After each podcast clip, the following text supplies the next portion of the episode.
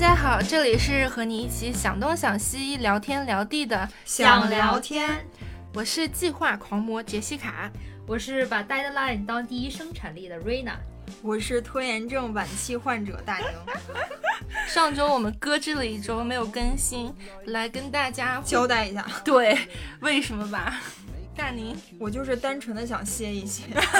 大宁是实在人，part time 做播客，然后要坚持周更，其实还挺难的，需要投入很多时间精力。是，那我的话是因为上周接了一个设计的活儿，就一定就非常非常急，一定要就是我投入一整个周末的时间去完成。嗯，对，所以我就是去赚钱了。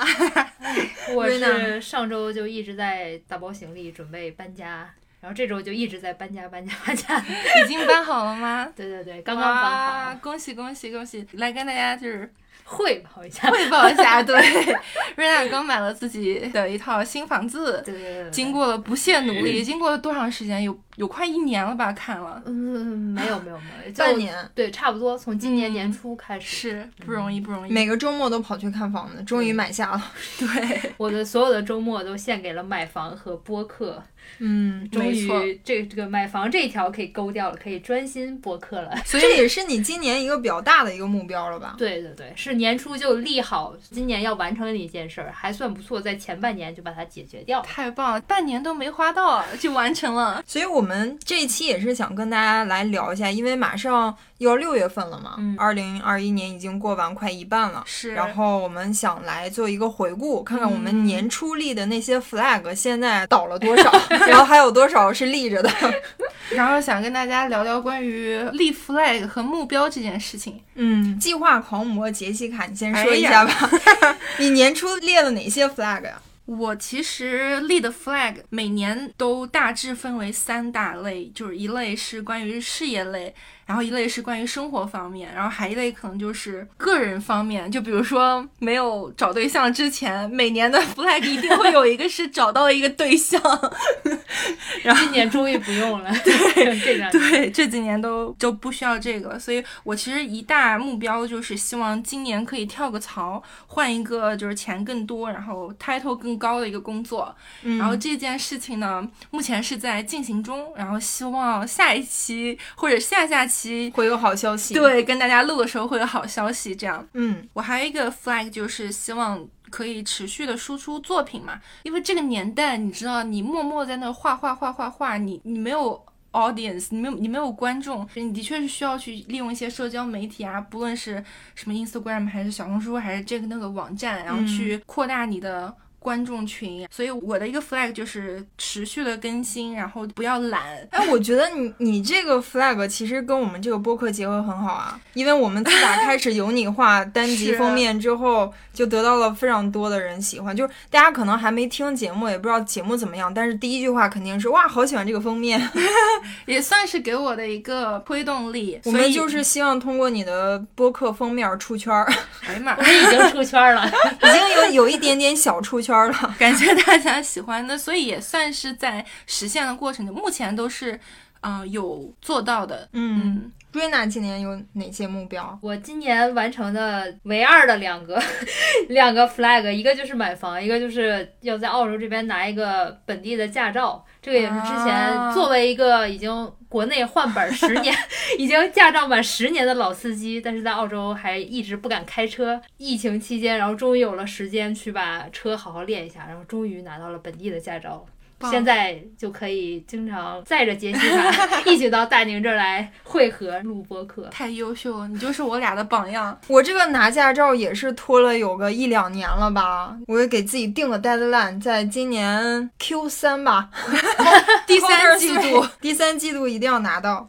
行，这个 flag 可是给你录下来，给你记下来，所有的听众都见证了。其实我本人并不是一个会习惯用阶段性目标来规划我的生活的这么一个人，因为我一开始就说了嘛，我是 拖延症晚期的患者大牛嘛。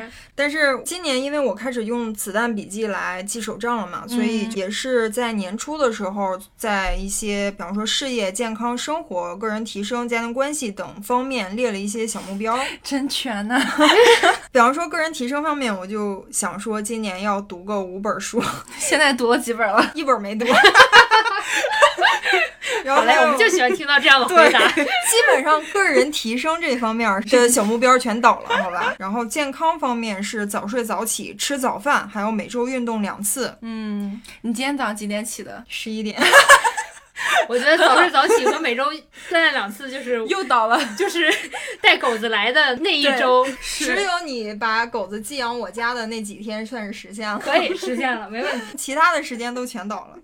我觉得最值得可讲的就是我在播客这件事情上列的小 flag 好像都实现了，就是希望得到一些播客平台的首页推荐，以及订阅数达到一定的数量，对上千上千的订阅吧，现在也算是达到了，感谢大家的关注。嗯，那瑞娜呢？我在年初的时候看了一本叫。特别简单直白，叫 Talk English 的书，讲什么呢？是一个移民去美国的一个中国人写的，用一种大白话的那种英语，告诉了一个简单粗暴的方式，就是你听着音频，然后去复述，就这么练六个月，然后就能把口语练好。然后我在看完了以后，我就决定，嗯，我练，我每天在上下班的地铁上练。然后大概练了两天，管管用吗？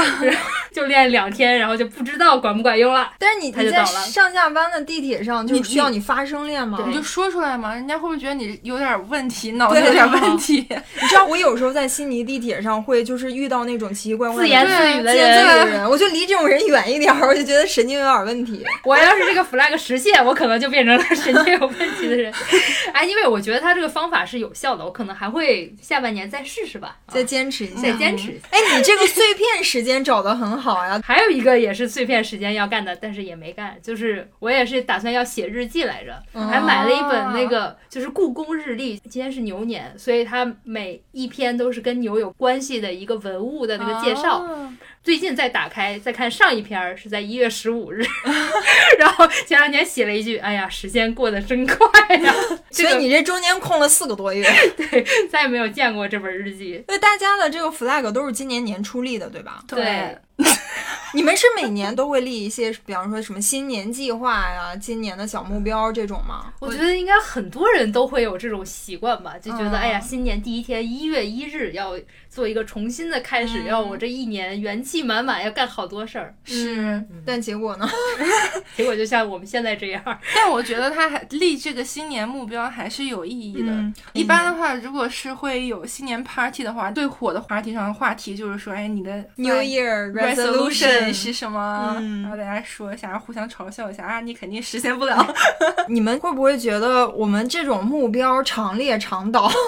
会不会就是你在你下一次再列目标的时候，你心里面就默默的想，哎，我列了，估计也实现不了。你会有这种心理吗？我觉得你得分，你列的目标有那种非常密集的小目标，也有。非常长远，需要可能一两年、两三年或者一一大段时间来实现的大目标。嗯，我觉得咱们可以分着说。那你们生活中是一个目标明确的人吗？就是会有这种小目标，然后组成大目标的这种？我觉得我绝对不是那种典型的会在生活中列很多这种阶段性小目标的人。嗯嗯，随着感觉走。所以我今年为什么一定要记一些这种子弹笔记或者记记手账？因为我发现我去年就是啥也没记嘛。就一年浑浑噩噩就过去了，也没开始录播客。我很多时间是属于那种就是在杀时间，你要找很多这种好看的综艺、好看的电视剧来填充你这个时间。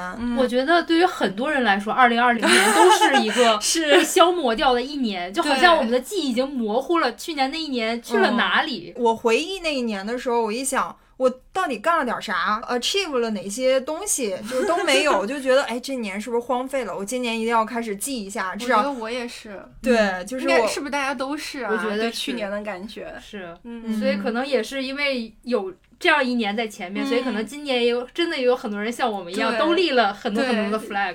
但是我觉得杰西卡，因为你是计划狂人嘛，你应该是那种我是有点生活中就是规划的好好的，然后干什么事儿都有个目标的那种人。对，我觉得我应该算是特别喜欢给自己定这种小目标的人。我不知道你们能不能感觉到啊？就像我们每周不是说就碰播客的时间，然后我一定会说，哎，所以我们这周就是啊，周几到周几把片子剪好，然后周几开始写文案，周几开始怎么样？画插画，对，画插画，然后周几发布，我就会一定要给自己一个 timeline，对，一个流程，嗯，然后我心里面会特别有底，就知道接下来要干嘛，包括，嗯，好像几乎都是我说，所以我们这周周几录，就我特别需要知道到一个可能也不是特别细碎，但是接下来一周的一个大概会是什么样一个走向，我会觉得心里面如果清楚的话。特别稳，有安全感。对你说到这个，我就想起来，我高三的时候，嗯，我有一本比笔记本电脑还大的那种日历，然后是那种一格一格的，每个格都是大概。就是十厘米为平方的那种大小，然后我每天晚上放学就会写满七点到八点做这个，然后八点到九点干这个，然后每做完一项就划一项，一周过去，然后就发现全部都划掉了，然后就觉得特别爽，就整个人，然后每一天早晨 看到了前一天自己干了满满当当的事儿，就觉得特别有成就感。你这是高三高三的时候，你知道我到后面国外上研究生的时候都还是这样，因为你上研究生阶段其实。有大把的时间是你自己规划的，对，而且你的事儿非常多，非常碎，经常是同时多个事情同时发生，你需要给每件事情都安排出属于他们的时间点，对你真的需要写下来，靠脑子都不够用的。就比如说你有一个小组作业，你这个课要结课，你的小组作业需要，比如说几号去找你的组员开会讨论，你几号啊？就组员每个人要给出个方案，然后几号你们大家方案一定要定下来，几号一定是就是你需要给。自己列一个非常清晰的时间点，要不然的话，就所有事情交叉在一起就完了，就一定会忘掉一件什么事情。嗯，不知道是不是这种之前。上学时候的这种经历就一直延续到后面，我现在暂时想不起来，但我印象中肯定是有漏掉事情的这种惨痛经验。嗯，所以一直有这种被 deadline 驱动的恐惧，对支配的恐惧，害怕噩梦再次发生，所以就格外的对。但是现在上班的话就稍微好点，因为你就是上班下班两点一线，事情没有那么多。嗯，但是我还是会倾向，比如说对下一周的事情有一个了解，没有这么一个。清晰的认识，总感觉就浑浑噩噩，就日子就没了。但是我觉得跟学生时代相比，现在就总会，你明明规划的好好的，但会有各种各样的情况打乱你的计划，然后让你的目标没有办法完成。会，对啊，那遇到这种情况怎么办呢？你们会不会觉得，哎呀，我怎么这么失败，或者怎么样？我觉得看你没达到这个目标的原因吧。如果啊，如果是因为，比如说我懒，或者我做事拖拖沓沓，或者是我做着做着事儿就去看手机了，或者是看电视了。因为这种娱乐的这种原因来耽误正事的话，我觉得我会很懊恼的。这就是我们拖延症的日常。我永远是不喜欢把事情拖到最后，但我身边充满了你们这种真的拖到最后的这种。对，我跟瑞娜都是改在那个 deadline 马上要到的那个关节点。我要是现在再不开始，我这事儿我就真的交不上了。然后这个时候你才。耗尽了你们巨大的这种 自制力，强迫自己坐在那个书桌前开始做那件事。而且我还经常会，就是明明你知道你第二天就要交了，我非要。等到晚上我才会开始写，就我反而白天，哎呀呀，好累啊，哎呀，好焦虑啊，哎呀，我先睡一觉吧。啊，对对对，我先出去吃一个好的吧。你会干一堆其他的事儿。对，然后就缓解这个焦虑，结果就让自己越来越焦虑。缓解。往往你在开始正式要着手要做你真的该做这件事情之前，你会做一堆七七八八别的事儿。对，就是一堆不着急的事儿，这时候全排上来了。哎，真的真的，我那天就是在我的社交账号上发了一句话，就是拖延症的妙用。种在更大的任务压力下，小任务变得格外有动力去完成。啊，是这样吗？我那次是特别明显，就是因为我们要交一个巨大的好几千字的一个。作业就我就觉得啊，好不想干呀。然后看看，哎，我还有好多其他的小的任务、小的目标，不如先干那些吧。然后我就啪啪啪把那些都干了。本来不打算收拾屋子的，哎呀，要不先收拾个屋子吧，先吸个地吧，这些全干了，就是为了不干那个最大的那个任务。哎，其实我还蛮好奇你们这样人的心态，就我听就感觉像听就另外一个生物的那种感觉。你们不会有那种恐惧吗？就比如说你们有没有？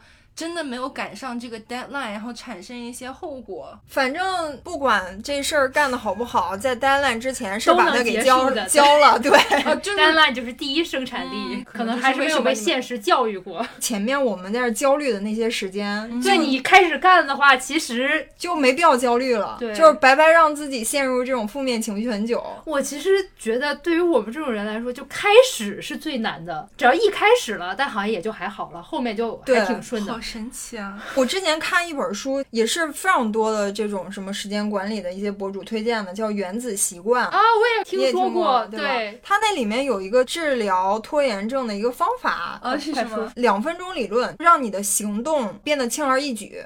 就比方说，你要完成一个这个大任务，它对于你来说，你想哇，这个四五千字的论文，这得多难啊！你一想你就不愿意开始嘛。但是你想一个能让你在两分钟之内就可以做下来的一个方法，比如说呢，什么叫让你两分钟坐下来？比如说，我现在这个目标就是我打开电脑，打开我的 Word，对对，然后把标题写上，啊，对，把我的作业的要求打开，这个好，把你的作业要求读一遍，花两分钟时间。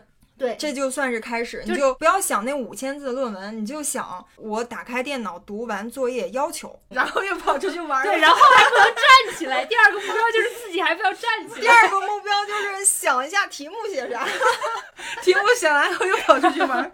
哎，对我觉得你这个有道理啊，就因为我回想起来，作为一个设计师嘛，你每天在工作中。充满了各种 deadline，所以你就是需要去有一个很好的 multitasking，就是多任务同时执行的能力。然后你有那么多的 deadline，你就是会需要把它拆分成很多小的 deadline。比如说，哎，我今天要做一个呃小册子，我就给自己列说，我今天做一到五页，然后明天五到十页，然后后天全部完成，这样，然后这样你就能清晰的看见，哦，今天完成了。好好的，我就不需要焦虑了。我明天的也完成了，这样子，而不是说我三天把一本书做完，嗯，就哪一个看上去更对我们来说，如果三天把一本书做完，就是两个小时把一本书做完，对，这就是十分钟把一本书做完。其实杰西卡用的就是拆分任务，对，好像就是他说的那个对，就是他说的那个。你知道，这也是我就是去面试的时候，人家经常会问嘛，就是你去怎么 handle 这个很多任务同时来。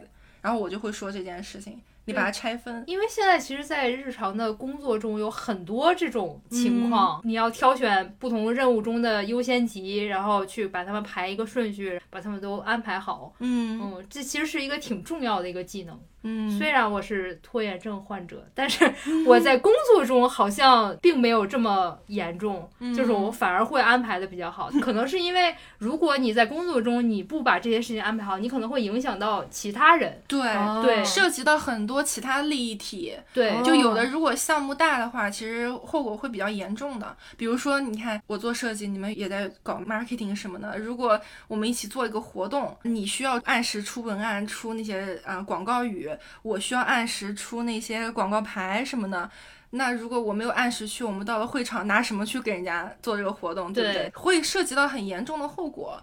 所以，比如说我给自己列工作或者是生活中的 deadline 时候，我都会往前两天拨一下。比如说我今天十号要交一个东西，我可能给自己小本本上写的是八号，就给预留两天各种突发状况发生和解决的这个空余。嗯，对，因为我的经验是，真的是一定会有各种突发状况。对，但是如果我去用你这种方法，我一定要逼自己忘掉那个真实的他。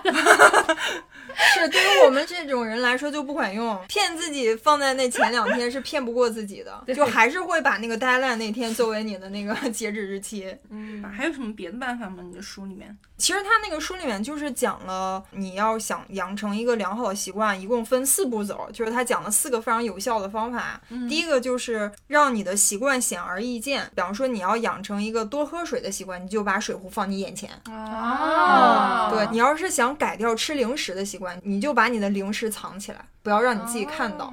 嗯，是不是有点像改变你的环境入手？其实这是一个很简单的方法，但是很有效。嗯嗯，它也是算是你在建立你养成这个好习惯的系统里面的第一步吧。嗯，也是你最好入手的一步。然后第二步就是让你的习惯有吸引力，就是 make it attractive。比方说你要去健身吧，但是健身这件事情是你不享受的，但是你喜欢看综艺。你就带着你的 iPad，你要下好你最喜欢看的综艺去健身，把你喜欢干的事儿和你要养成这个习惯捆绑到一起，就让它 attractive 一点，更适合这种你如何实现你的长线的这种目标。比方说，我想要早睡早起，还有要坚持吃早饭。你早睡早起简单，你就每天晚上十点让南哥把灯给掐了，把电给断了，怎么让它变得有吸引力？哎，你们帮我想想，遛狗。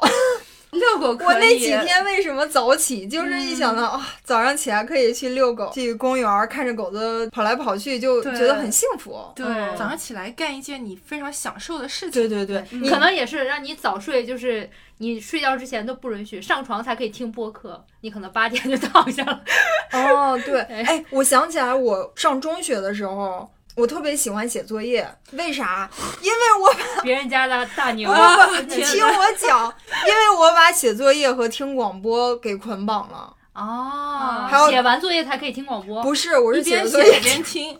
对，还有我，那你会不会磨洋工呢？我本来半个小时能写完，倒不会，还是。小时候天真，这得看人。我觉得是看人，就是对我来说还挺奏效的。我是听广播或者是听周杰伦、孙燕姿的磁带，你当一个背景音放着，然后就开始写作业。我的那个专注力还是放在作业上的。但是你有一个让你觉得很开心的背景音乐放着，你就会觉得写作业这件事情也变得很享受。嗯，这个是我上中学的一个一个怪癖。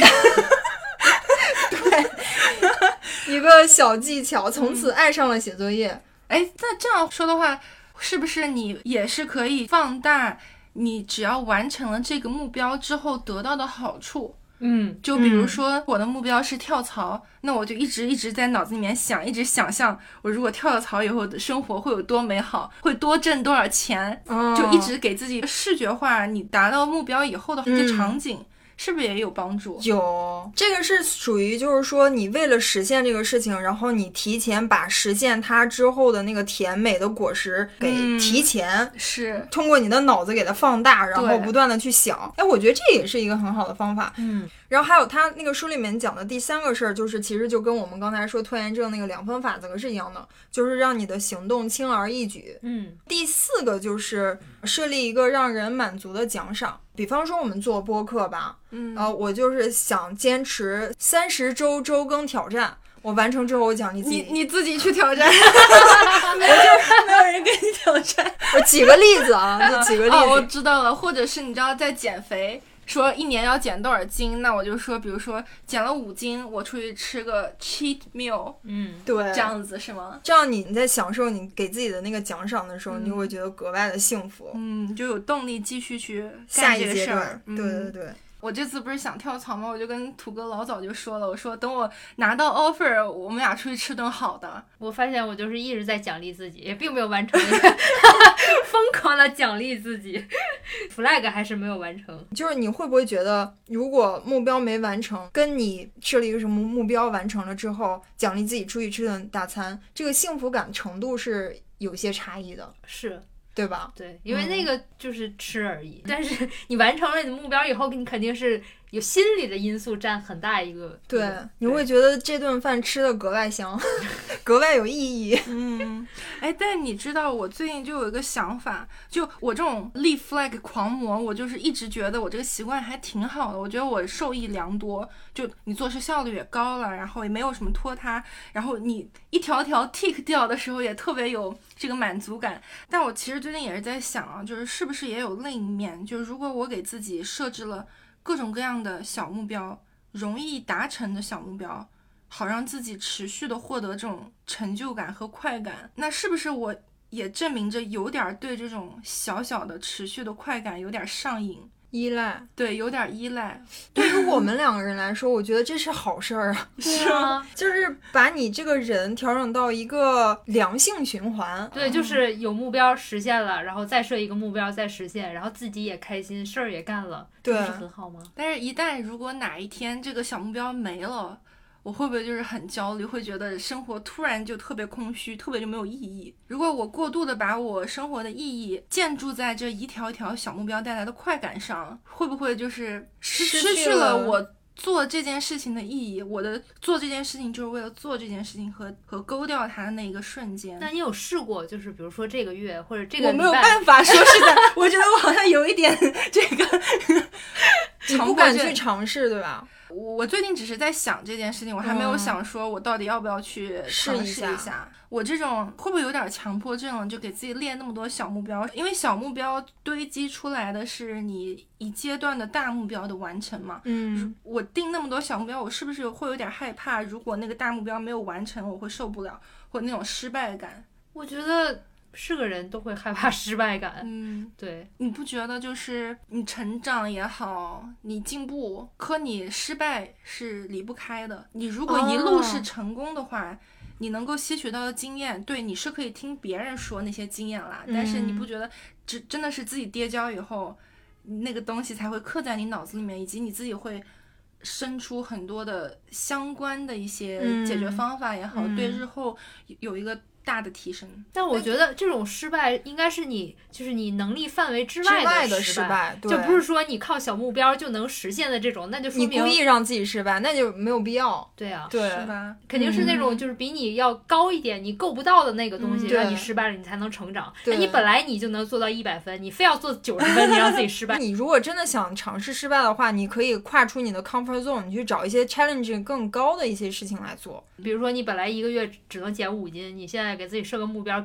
减十五斤，但我好像一般真的不会去列那种我觉得不切实际的目标，都是我觉得 OK 努一努力可以达到的。列的全是那种 SMART 目标，你知道 SMART 吗？S M A R T，来解释一下，解释一下，解释一下。S 是 specific 明确，就是你的目标一定要明确。嗯，M 是 measurable，嗯，就是可量化的。嗯，A 是 achievable 可实现的，R 是那个。realistic 就是现实的，就不要列那种不切实际的。嗯，T 是 timely 吧，对吧？就是你要给自己一个时间，你不能列完目标，OK，我这个到我死之前完成，就这种。那那比方说我在这一季度之内完成，或者在这一周之内完成，这样子。对，我是。所以你 你列的目标都是对，没错，符合这经过经过诊断是的。这就是我们拖延症应该跟 立 flag 狂魔学的地方。就比如说，就是你们刚才有问我，是不是在地铁上有大声的学别人那个？因为那个作者他是说纽约的地铁特别吵，所以他再说再大声也没有人会听得见。就是有一个。我给自己找的借口就是因为我们的悉尼的地铁太安静了。我在念的时候，我只能自己在那儿叨叨，就有点实现不了它的那个效果。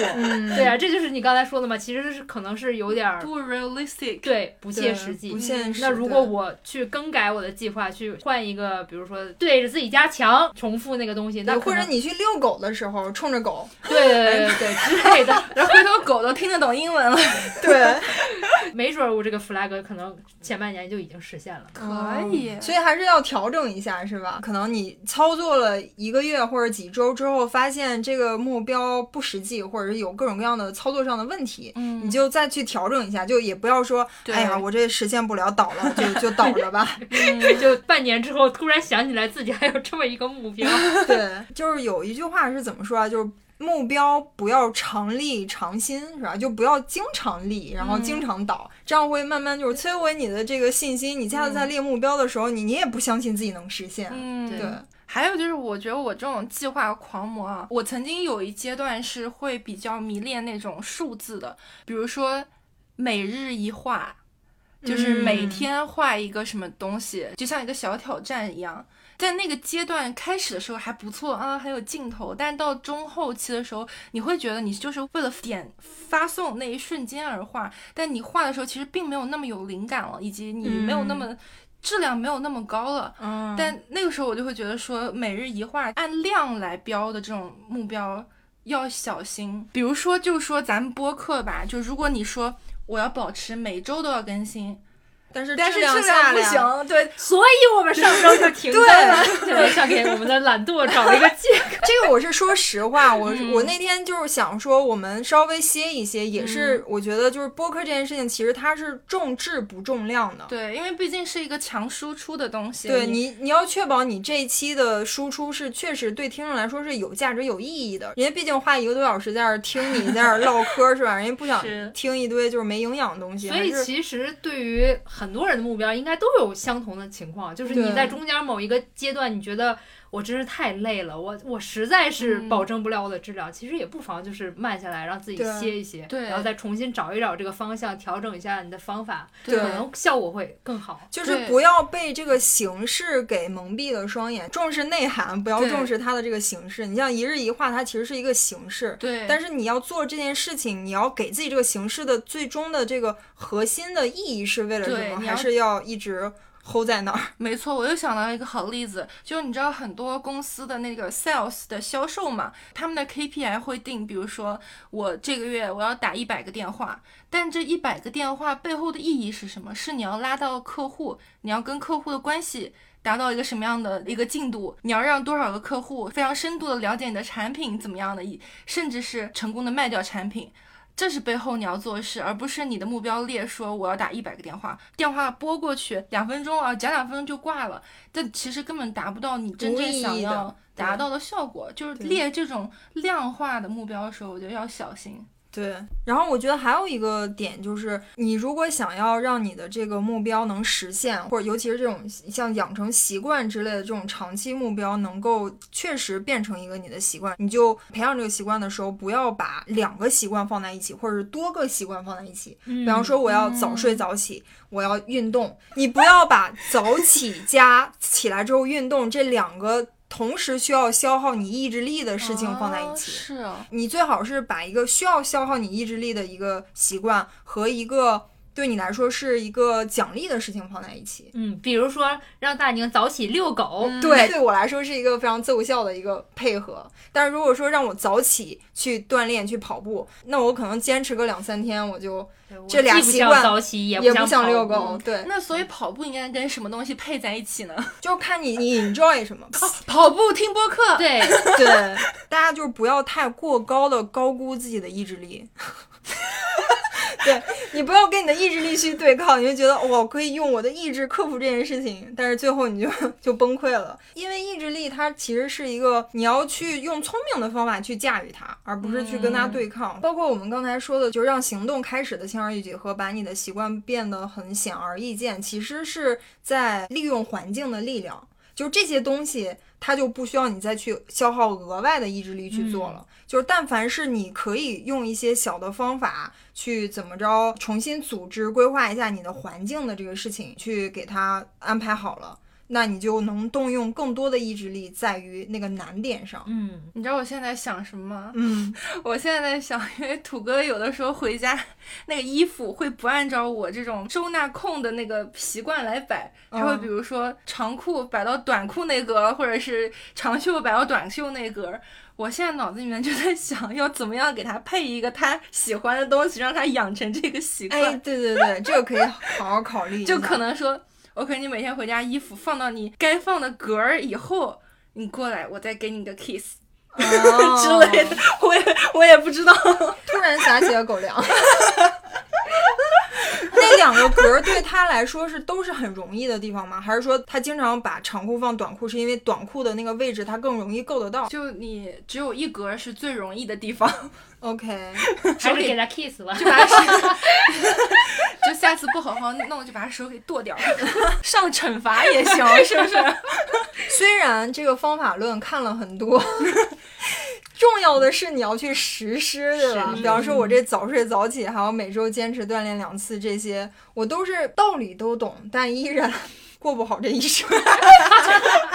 主要是没有去实践，还是要就是在前期的时候稍微动一下脑子，说怎么着可以利用我们刚才分享这些方法论，先给它操作起来，是吧？然后你又会发现，可能你的生活慢慢就开始朝着更好的方向去发展了。听起来你的生活就是需要一只狗，把你家狗再借我，懂了，懂了，借我几个月。问题，首先早起这个事儿能解决了，六点钟就被狗子叫起，是。其实我我刚才想问你，就是因为你在问像你这样就是疯狂的列计划，各个阶段都列这种小目标，然后一旦没有这种小目标，你就会有一种不安全感，或者说会不会对我的生活失控的这种感觉。但是你有没有觉得，就是你这样的一个生活方式，会不会就是错失生活中的一些风景？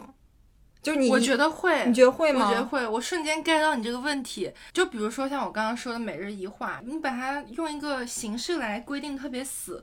你就会忘记了你为什么想要做这件事情。对，而且就时间稍微长了，你会的确有点损失创造力，因为创造力不是你逼出来的，你不是说我每天都得必须要有这个灵感，就不是的。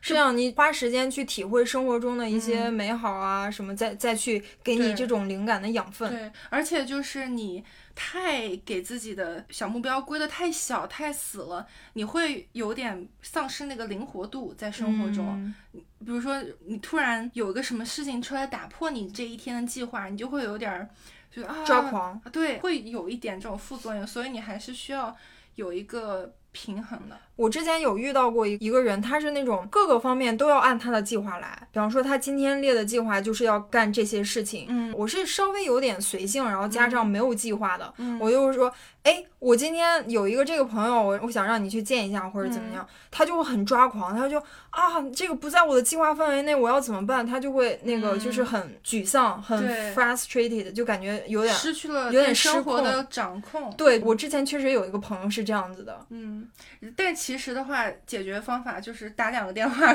就安排一下，换一下时间什么的就好了。我觉得像这样人，可能他生活中就需要身边的朋友更多的是那种比较灵活的朋友或者伴侣，就是带动他，帮他平衡一下。还有潜在的副作用就是，如果比如说你给自己定的小目标是，哎，我今天要去打印店打个东西，而且你今天下面还有很多很多小点要去做。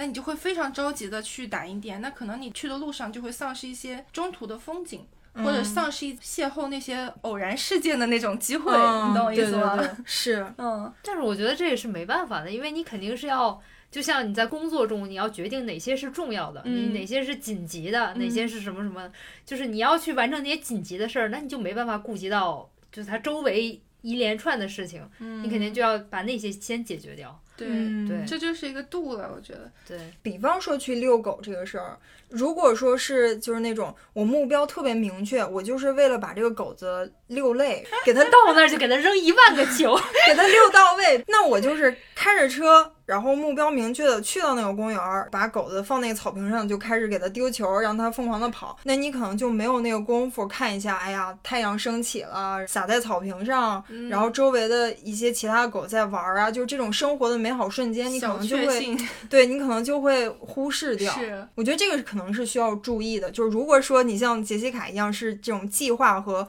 目标狂魔的话。可能是需要 balance 一下，嗯，但我觉得你还好，就是你虽然是计划狂魔，但是你没有像我刚才举的那个朋友的例子一样。我觉得我可能有过一段时间的阶段吧，但现在是没有了，那就挺好的。比如说我刚刚说念研究生的时候，事儿太多了，别以为在国外念研究生很容易，反正我是念的非常非常忙，嗯，就你每天疲于奔命的。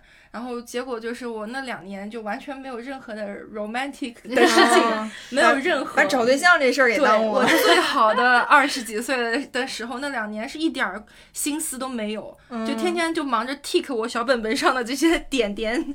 你这么一说，我觉得也还是挺充实的。没有，现在想起来就是嗯，就是缺失了这么一块儿，是吧？对。哎，那你们有这种比较大一点的长线的这种人生的这种 bucket list？梦想清单、遗愿清单，就是死之前必须要干的事儿。啊！我有哎，虽然我小目标都完不成，但是大目标还是不断的立，就是但是基本上都和就是要多出去看一看这个世界有关系。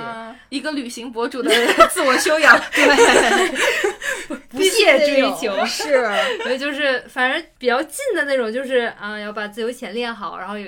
有一天可以真正下海去打鱼，然后带鱼回来给你们吃这种，然后要去学冲浪，可以找一个特别喜欢的地方，一边打工一边旅行。我本来来澳洲是要干这件事儿的，结果没想到就一直在打工，对，没有真正的去很好的接触当地人，去有这么一段经历。但你现在工作了以后，你其实也蛮难有一个 gap year 了，对，所以这也是算是我。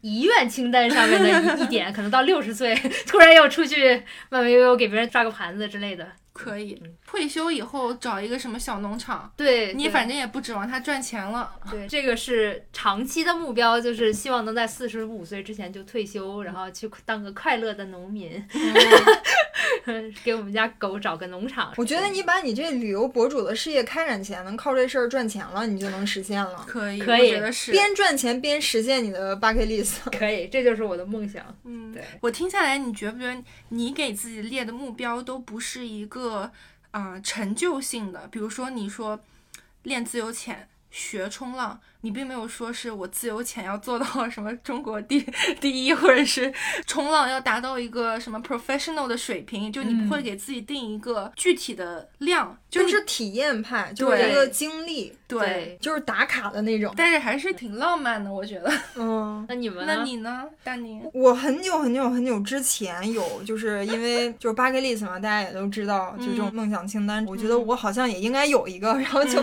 就列了几个。但是其实列的时候就感觉似乎是应该有这样一个目标，但是其实在过一段时间之后，你再去想。好像它也并不是你内心真真正正觉得此生必须要做的事儿。比方说，我当时有列过想拍一部你想要讲的一个故事的一个电影，因为我之前是学这种就是影视制作方向的这种专业嘛。现在不想。你再多了解自己之后，你发现其实你想做的这件事情。不是说你去拍一个你想讲的故事的电影，而是你想讲什么故事，你想表达什么观点。播客，所以对，所以在我遇到播客的时候，我才发现，天呐，播客才是我此生要干的事儿。所以你已经实现了，对，就是在实现的路上嘛。对，就是已经被播客奴役了。对，我是被播客奴役。你说这个，我其实很有同感。可能大概是我上大学、上高中那会儿，特别流行列 bucket list。然后也会以你一个心智比较 稚嫩的小孩的角度去列一些那种什么关于看世界，什么蹦个迪，不是蹦个极，对，蹦个极，跳个伞，开个咖啡厅这种，对，都是之类那种。对，对，咖啡厅我还真有过，我也有。对，然后？咖啡厅里面所有的东西都是我自己设计的，一花一草一树。呃，一个杯子，一个什么东西，全都包括菜单，包括做什么菜，全都是我定，就会有这种很浪漫的呃 bucket list。但是你你仔细想想，这些东西是你真的是你想做的吗？还是只是你被大家所影响？这是我想说的。我记得我当时还有一个是跟专业相关，就我特别希望将来能开一个画展。嗯。但是我现在仔细一想呢，我为什么会想要开画展？无非是想要得到关注和认可，希望。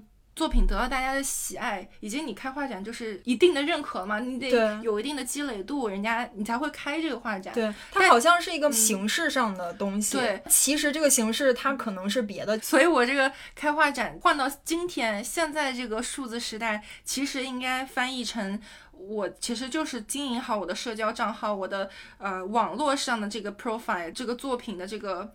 展示的领地，对，其实一切通过线上就已经是像在办画展一样，得能够得到非常多的喜欢，like 赞。没错，对，哎，那按照你们这么说，我这种学中文的，我应该有一个 bucket list，写一本书要发表。哎，我之前 bucket list 也有写本书，因为其实我发现我后来爱的事儿就是表达，其实，嗯，不在乎形式，不在乎形式，就是你是通过影视，还是通过视频，还是说通过文字，还是通过音频。你只要找到一个最适合你表达的形式就好了。所以你的写本书在你的 bucket list 上吗？没有，我我还是太不上进了。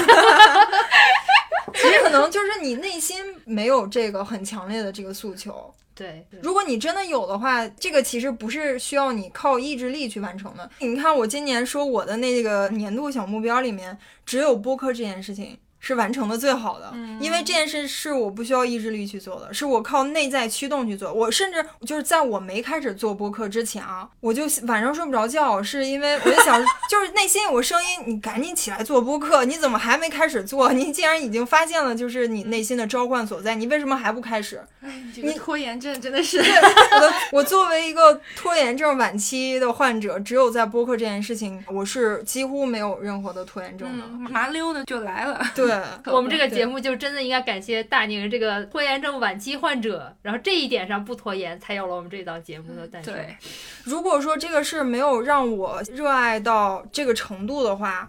我一定会拖下去，无限的拖下去，我可能就根本就不会干，因为我本身生活中也不是一个执行力很强的，我不是说那种，哎，这个事儿我也能做，那要不我也做一下吧？就我我不是这种性格，因为你像前一段时间像拍 vlog 这么火，我本身就是学做视频的，我又会剪，为什么我不做？因为我对这个事情没有热情，我不知道做这件事情意义是什么，我又不是一个很喜欢分享我生活的人，我只是为了跟风，我只是为了出名或者什么，这不是我的驱动力来源。You have no plans to make plans. 今天我们跟大家分享一下我们就是今年列的一些 flag 和小目标实现的情况和倒的情况，呃，也分享一些小的方法论吧，希望大家可以在自己的生活中实践起来。是，呃，最近有一个活动，其实跟我们这期节目主题其实息息相关。如果听到我们这期节目的朋友们也想像我们一样去立一个 flag 的话，现在有个机会可以去列一个宇宙级的 flag。为什么说是宇宙级呢？它不是吹牛，是我们最近发现了一个比较特别的电台，叫做宇宙电台。宇宙电台呢是面向全人类的外太空电台。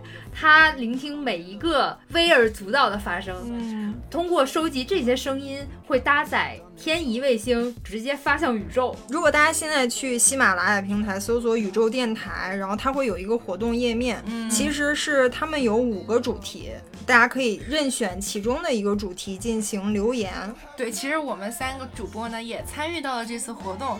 我们选的主题呢是列一个宇宙级的 flag，就我的宇宙 flag 呢是希望可以持续的用我，呃画的画源源不断的向世界输送正能量，然后希望有一天我的画可以被很多很多人看到和喜欢。嗯，我是瑞娜。我的宇宙 flag 是希望疫情赶紧过去，各个国家可以打开国门，重新欢迎游客，嗯，可以看到更多更棒的风景，认识更多有趣的人，然后回来把我们的此生必去旅行系列更新到 一百集。嗯，丹宁呢？我的宇宙 flag 是希望我们这个播客节目可以一直在做几十年吧，就不说具体是多少年了，就希望。等到我们老的时候，变成三个小老太婆的时候，还可以坐在一起，开开心心的录播课。好，有点浪漫。所以说是宇宙级 flag 嘛，就要有点这种情怀的东西。嗯，如果我们的听众朋友也是希望能够像我们一样把这个心愿发射到外太空，就可以在喜马拉雅搜索宇宙电台，然后参与这个活动。是，那今天的节目就到这里啦。喜欢我们的朋友，不要忘记订阅我们的频道。全网各个角落都可以用“想聊天”或者 “think talk” 搜索到我们。也欢迎大家跟我们分享一下你们这个新年的 flag 进展到了什么程度。OK，那感谢大家收听，我们下期再见了，拜拜。